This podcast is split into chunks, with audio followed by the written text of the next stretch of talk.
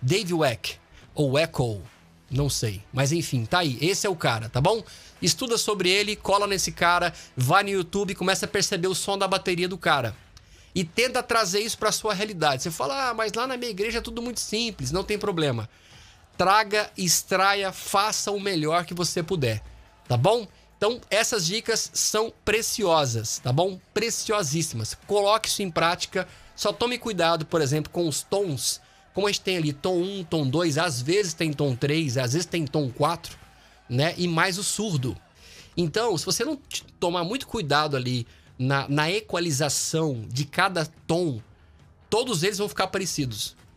Então, cada um tem uma natureza, ele tem uma reprodução específica. Então, o tom 1, ele tem um grave diferente do tom 2, que tem diferença de tom 3 quando tem, que tem diferença do surdo. O surdo, se você não tomar cuidado, ele vai ficar com som de bumbo.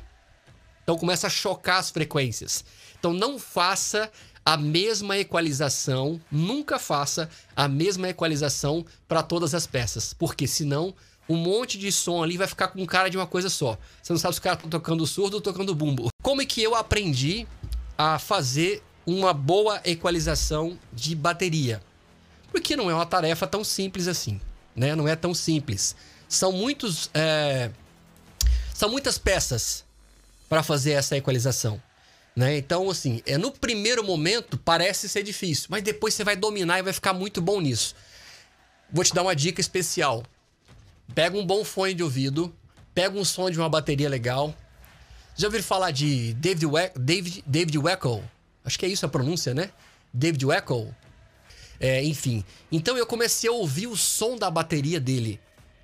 Pô, o cara é baterista, né? Então o cara é referência, o cara entende do negócio, né? Então eu comecei a sentir o som de cada, cada instrumento. Como é que era o som do bumbo?